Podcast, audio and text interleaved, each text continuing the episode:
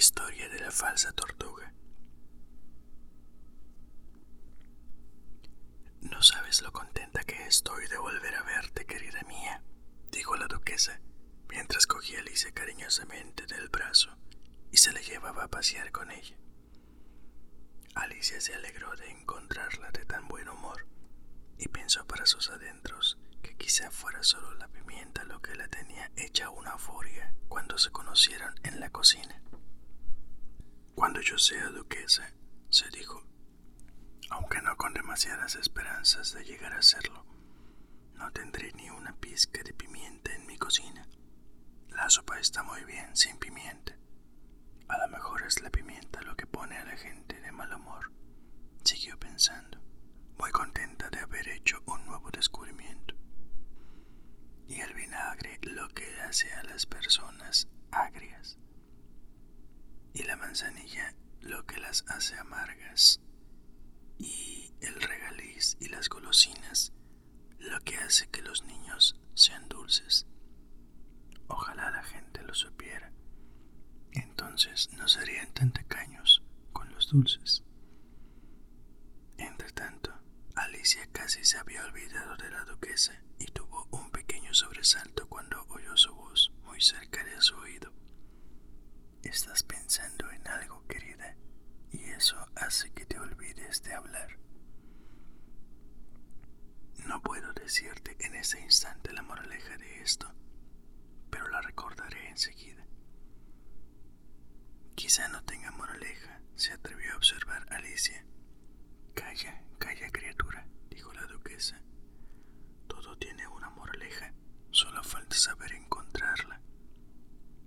Y se apretujó más estrechamente contra Alicia mientras hablaba. A Alicia no le gustaba mucho tenerla tan cerca. Primero, porque la duquesa era muy fea, y en segundo, porque tenía exactamente la estatura precisa para apoyar la barbilla en el hombro de Alicia. Y era una barbilla puntiaguda de lo más desagradable. Sin embargo, como no le gustaba ser grosera, lo soportó lo mejor que pudo. La partida va ahora un poco mejor, dijo en un intento de reanudar la Así es, afirmó la duquesa, y la moraleja de esto es, oh, el amor.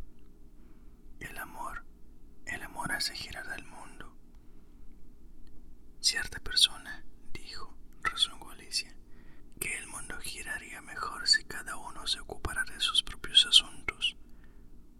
Bueno, bueno, en el fondo viene a ser lo mismo, dijo la duquesa, y hundió un poco más la puntiaguda barbilla en el hombro de Alicia al añadir, y la moraleja de esto es... Qué manía de buscarle a todo una moraleja, pensó Alicia. Me parece que estás sorprendida de que no te pase el brazo por la cintura, dijo la duquesa tras unos instantes de silencio.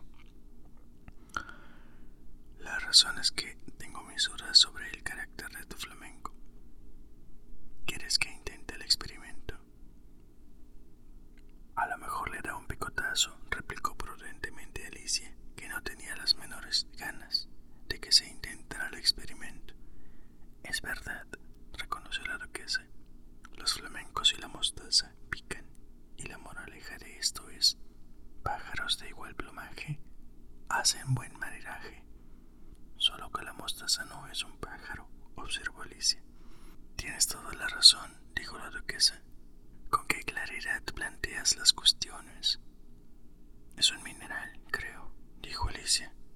Claro que lo es, asintió la duquesa, que parecía dispuesta a estar de acuerdo con todo lo que decía Alicia.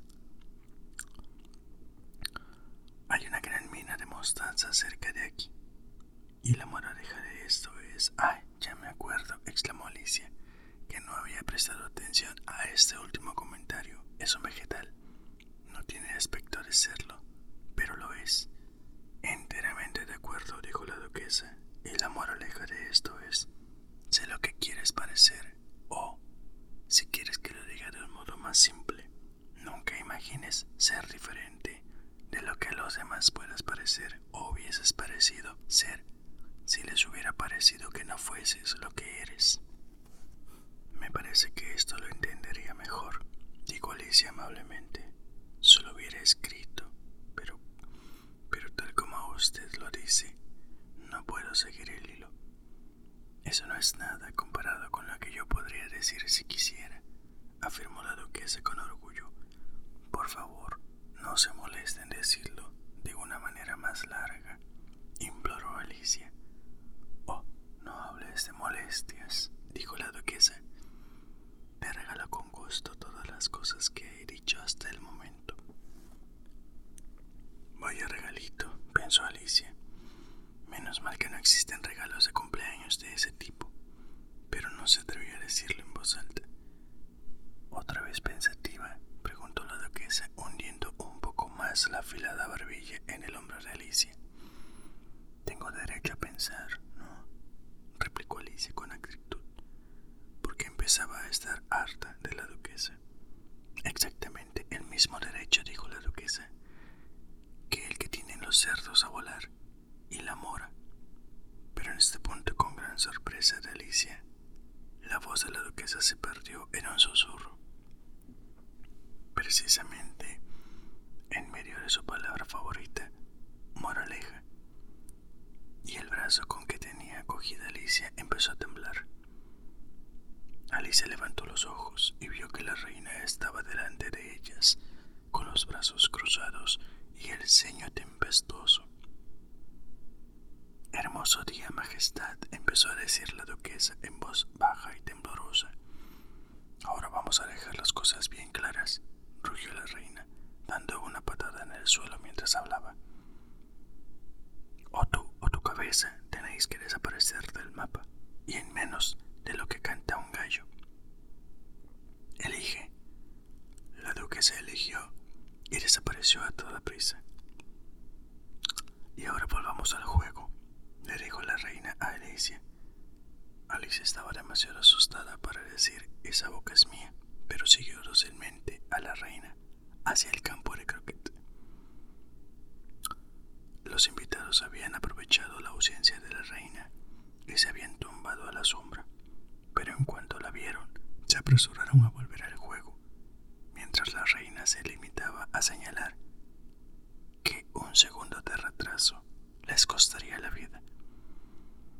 Todo el tiempo que estuvieron jugando, la reina no dejó de pelearse con los otros jugadores, ni dejó de gritar que le corten la cabeza o que le corten a esta la cabeza. Aquellos a los que condenaba eran puestos bajo vigilancia de soldados, que naturalmente tenían que dejar de hacer de aros, de modo que al cabo de media hora no quedaba ni un solo aro, y todos los jugadores, excepto el rey, la reina y Alicia, estaban arrestados bajo sentencia de muerte. Entonces la reina abandonó la partida casi sin aliento y le preguntó a Alicia, ¿Has visto ya a la falsa tortuga? No, dijo Alicia, ni siquiera sé lo que es una falsa tortuga. ¿Nunca has comido una sopa de tortuga? preguntó la reina. Pues hay otra sopa que parece de tortuga, pero no es de auténtica tortuga. La falsa tortuga sirve para hacer esta sopa. Nunca he visto ninguna ni he oído hablar de ella, dijo Alicia. Andando pues, ordenó la reina, y la falsa tortuga te contará su historia. Mientras se alejaban juntas, Alicia oyó que el rey decía en voz baja a todo el grupo, quedáis todos perdonados. Vaya, eso sí que está bien, se dijo Alicia, que se sentía muy inquieta por el gran número de ejecuciones que la reina había ordenado. Al poco rato llegaron junto a un grifo que yacía profundamente dormido al sol. Arriba, perezoso, ordenó la reina, y acompaña a esta señorita a ver a la falsa tortuga y a que oiga su historia. Yo tengo que volver para vigilar unas cuantas ejecuciones que he ordenado. Y se alejó de allí, dejando a Alicia sola con el grifo. Alicia no le gustaba nada el aspecto de aquel bicho, pero pensó que, a fin de cuentas, quizás estuviera más segura si se quedaba con él que se volvía atrás con el basilisco de la reina. Así pues, esperó. El grifo se incorporó, se frotó los ojos y después estuvo mirando a la reina hasta que se perdió de vista. Después soltó una carcajada burlona. Tiene gracia, dijo el grifo medio para sí, medio dirigiéndose a Alicia. ¿Qué es lo que tiene gracia? preguntó Alicia. Ella, contestó el grifo. Todos son fantasías suyas. Nunca ejecutan a nadie, ¿sabes? Vamos. Aquí todo el mundo da órdenes, pensó Alicia mientras lo seguía con desgana. No había recibido tantas órdenes en toda mi vida. Jamás. No había andado mucho cuando vieron a la falsa tortuga a lo lejos, sentada triste y solitaria sobre una roca. Y al acercarse, Alicia pudo oír que suspiraba como si le partieran el corazón. Le dio mucha pena. ¿Qué desgracia le ha ocurrido? preguntó al grifo. Y el grifo contestó casi con las mismas palabras de antes. Todos son fantasías suyas. No le ha ocurrido ninguna desgracia, ¿sabes? Vamos. Así pues llegaron junto a la falsa tortuga, que los miró con sus grandes ojos llenos de lágrimas, pero no dijo nada. Aquí está la señorita, explicó el grifo. Quiere conocer tu historia. Voy a contársela, dijo la falsa tortuga en voz grave y quejumbrosa. Sentaos los dos y no digáis ni una sola palabra hasta que yo haya terminado. Se sentaron pues y durante unos minutos nadie habló. Alicia se dejó para sus adentros. No entiendo cómo va a poder terminar su historia si no se decide empezarla. Pero espero pacientemente. Hubo un tiempo, dijo por fin la falsa tortuga, profundo suspiro, en que yo era una tortuga de verdad. Estas palabras fueron seguidas por un silencio muy largo, roto solo por uno que otro graznido del grifo y por los constantes sollozos de la falsa tortuga. Alice estaba a punto de levantarse y decir muchas gracias señora por su interesante historia, pero no podía dejar de pensar que tenía forzosamente que seguir algo más, con que seguía sentada y no dijo nada. Cuando éramos pequeñas, siguió por fin la falsa tortuga, un poco más tranquila, pero sin poder todavía contener algún sollozo. Íbamos a la escuela del mar. El maestro era una vieja tortuga a la que le llamábamos Galápago. ¿Por qué lo llamaban Galápago si no era un Galápago? preguntó Alicia. Lo llamábamos Galápago porque siempre estaba diciendo que tenía a Gala enseñar en una escuela de pago, explicó la farsa tortuga de mal amor. Realmente eres una niña bastante tonta. Tendrías que avergonzarte de ti misma por preguntar cosas tan evidentes, añadió el grifo. Y el grifo y la falsa tortuga permanecieron sentados en silencio, mirando a la pobre Alicia, que hubiera querido que se la tragara la tierra.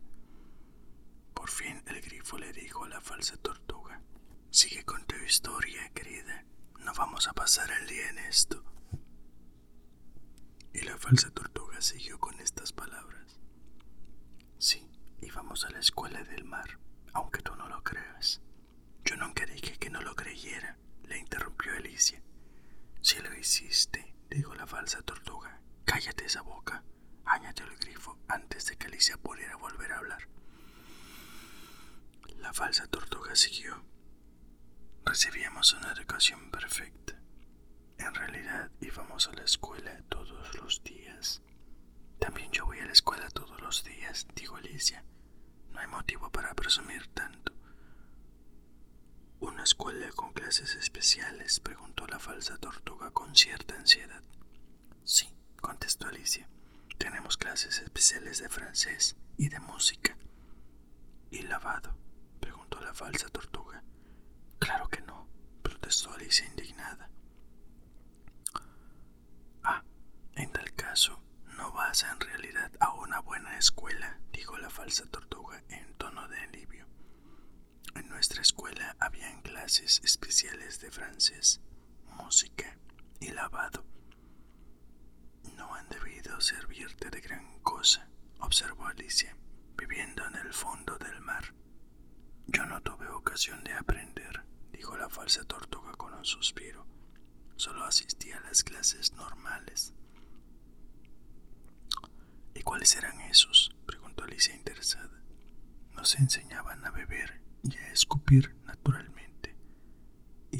diversas materias de la aritmética, a saber fumar, reptar, feificar y sobre todo la dimisión. Jamás oí lo de feificar, respondió Alicia. El grifo se alzó sobre sus dos patas muy asombrado. ¿Cómo? ¿Nunca aprendiste a feificar? Por lo menos sabrás lo que significa embellecer. Eso quiere decir hacer algo más bello de lo que es. Pues, respondió el grifo triunfalmente, si no sabes ahora lo que quiere decir feificar, es que estás completamente tonta. Con lo cual cerró la boca Alicia, la que ya no se atrevió a seguir preguntando lo que significaban las cosas. Dijo a la falsa tortuga que otras cosas aprendías allí. Pues aprendía histeria, histeria antigua y moderna, también mariografía y dibujo. El profesor era un congrio que venía a darnos clase una vez por semana y que nos enseñó eso, más otras cosas como la tintura al voleo. ¿Y eso qué es? preguntó Alicia. No puedo hacerte una demostración ya que ahora estoy muy baja de forma, respondió la falsa tortuga. El grifo, como él mismo podía decirte, nunca aprendió a tintar al bóleo. Nunca tuve tiempo suficiente, se excusó el grifo, sí que iba a las clases de letras y teníamos un maestro que era un gran maestro, un viejo cangrejo. Nunca fui a sus clases, dijo la falsa tortuga lloriqueando. Dicen que enseñaban patín y riego. Sí, sí que lo hacía, respondió el grifo, y las dos se taparon la cabeza con las patas muy soliviantadas. ¿Cuántas horas al día duraban esas lecciones? preguntó Alicia interesada, aunque no lograba entender mucho qué eran aquellas asignaturas tan raras, o si es que no sabían pronunciar. Tintura al bóleo debería ser pintura al óleo, y patín y riego serían latín y griego, pero lo que es las otras se le escapaban. Teníamos diez horas al día el primer día, luego el segundo día nueve, y así sucesivamente. Pues me resulta un horario muy extraño, observó la niña. Por eso se llamaban cursos. No entiendes nada. Se llamaban cursos porque se acortaban de día en día. Eso resultaba nuevo para Alicia. Y antes de hacer una nueva pregunta, le dio unas cuantas vueltas al asunto.